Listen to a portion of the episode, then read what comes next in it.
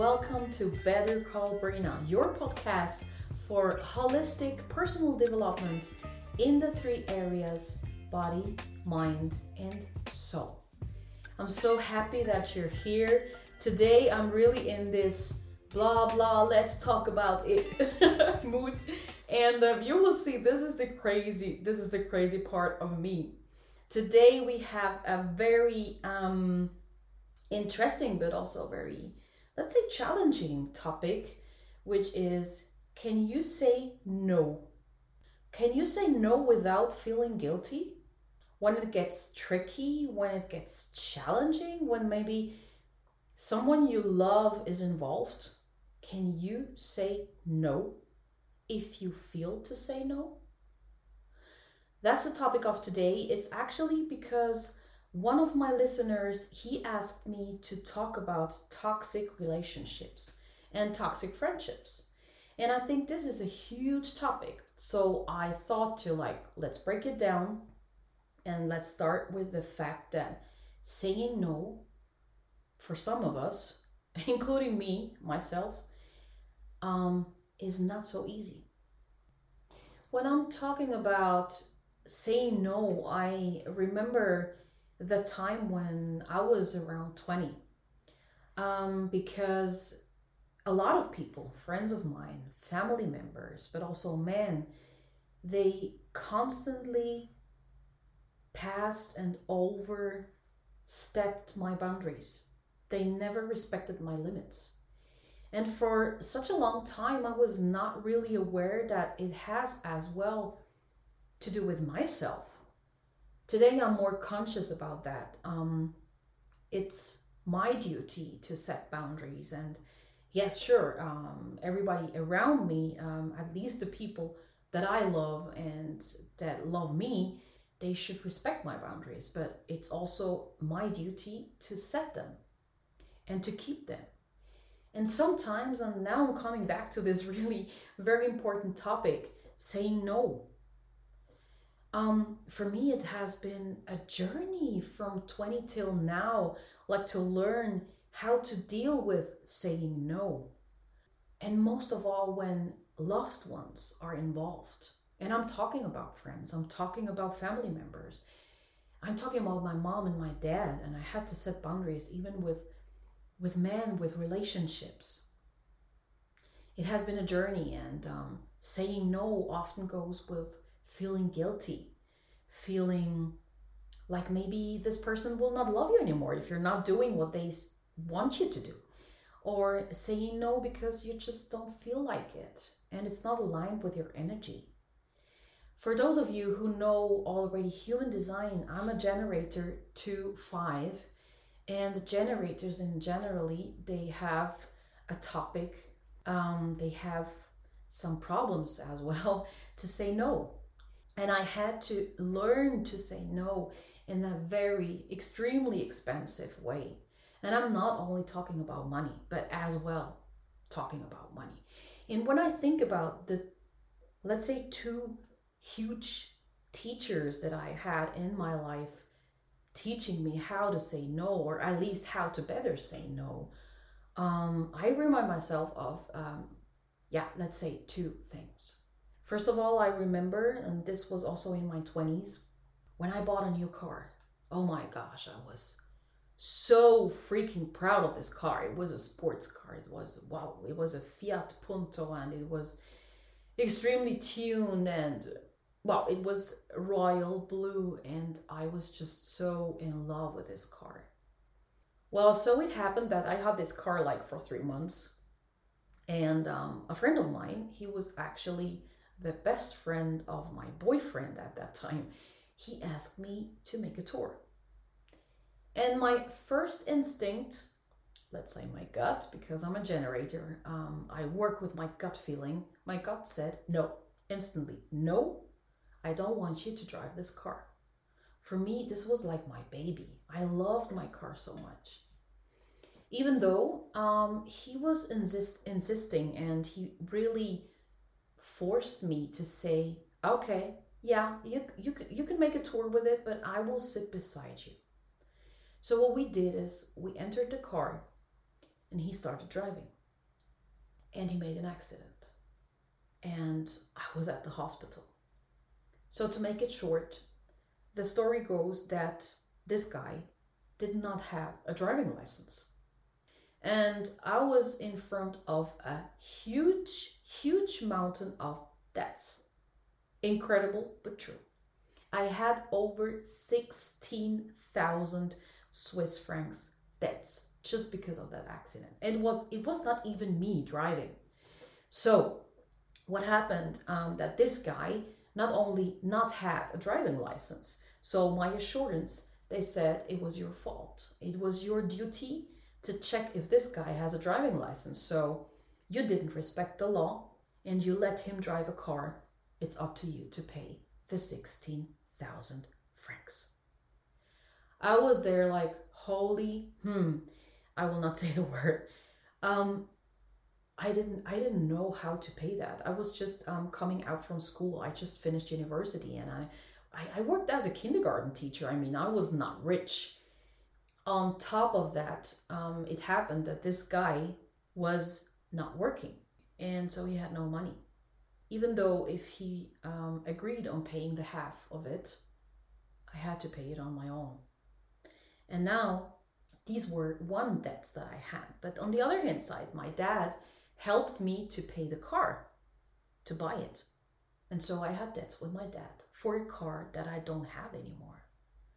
Wow, Jesus Christ. You won't believe me, but I was paying for that debt around 10 years of time. 10 years. Because I was not able to say no and listening to my gut feeling. So this is the story number 1. This was really let's say not only not only because of money but it was really an expensive and a long way teaching me to say no that was one of the big things.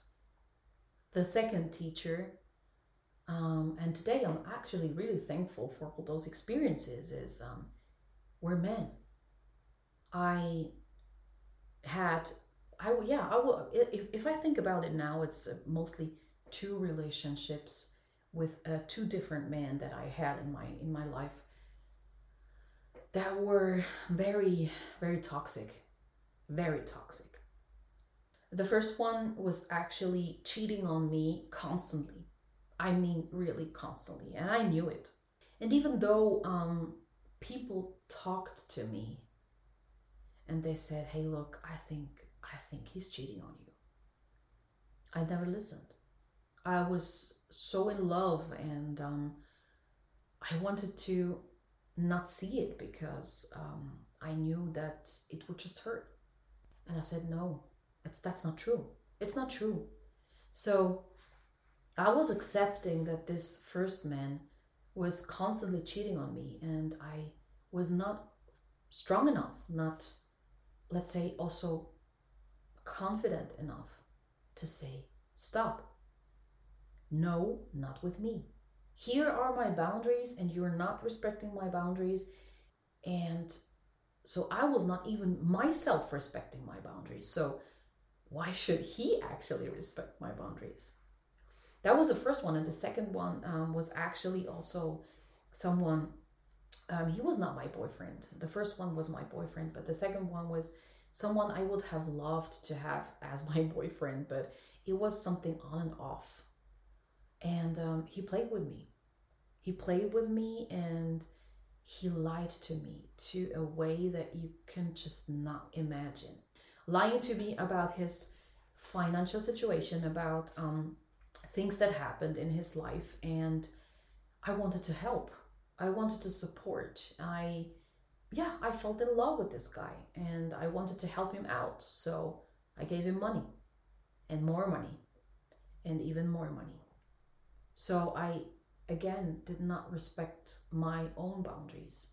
And so I opened the door to someone to pass my boundaries, to not respect my boundaries because I was not respecting them. And these two things, like this accident and as well uh, these two relationships with men that I had, which which I'm thankful for today because all of this were they were just lessons but it was so hard at that time. It was so hard to go out of it. And so saying no for me is still a topic. It's still a topic. I'm still like, as I said, a work in progress.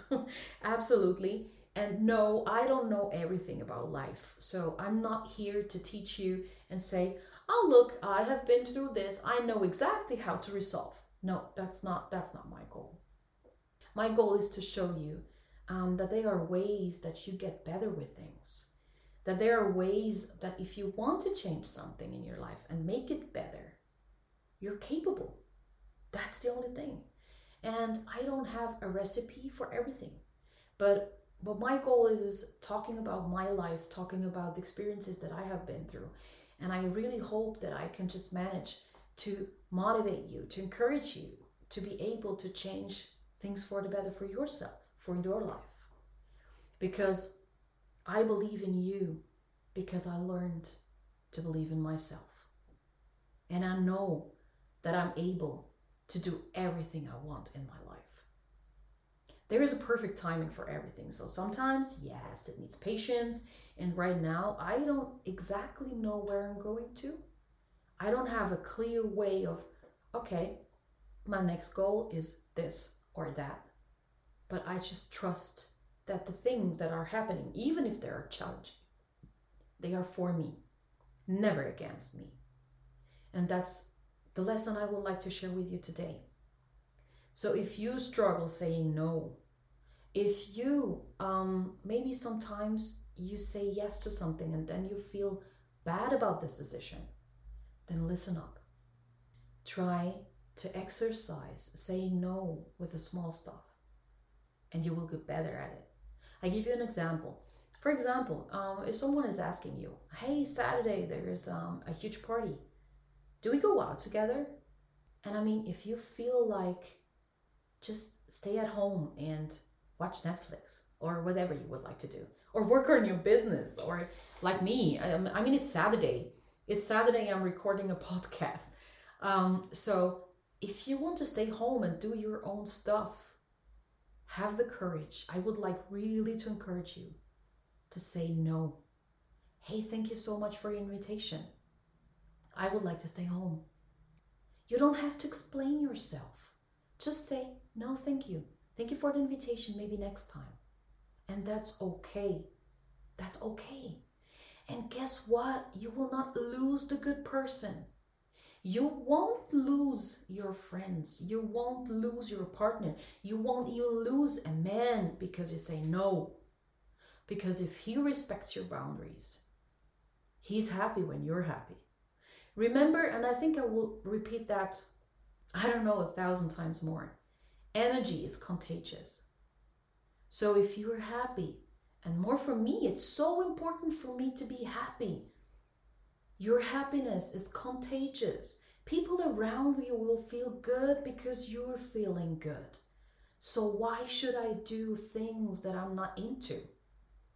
Believe me, the right person, the right man, the right woman in your life, they will love you when you shine. They will love you when you spread your light. And you cannot spread your light if you're not happy. So stop doing things you don't want to do. Stay strong and say, guess what? I'm not into partying right now. I'm not into drinking. I'm not even into going out. I just want to stay home and do my thing. I need some rest. I need to sleep. Look, I'm tired. Whatever. Don't think that you are responsible always for the happiness of the others. You're first and firsthand responsible for your own happiness. And then go out and save the world. So, and this was today's episode. Now it got, anyways, a little bit um, less funny than I thought. It got really serious, but um, this is how life goes. I hope you enjoyed this episode. Please share it on Instagram please give him a like. Please also do a review on Spotify, on Apple Podcasts. I would love to hear from you how you deal with saying no. Are you already a pro or just beginning and um, you're really happy about all those little tips and tricks by Brina? So I hope um, I was able to give you some courage to be yourself and to stand up for your beliefs and your own needs and say no when you feel like saying no. I wish you a wonderful day, a very good night whenever you listen to this podcast, and talk to you soon. Never give up feel very much hugged by myself. Your Brina.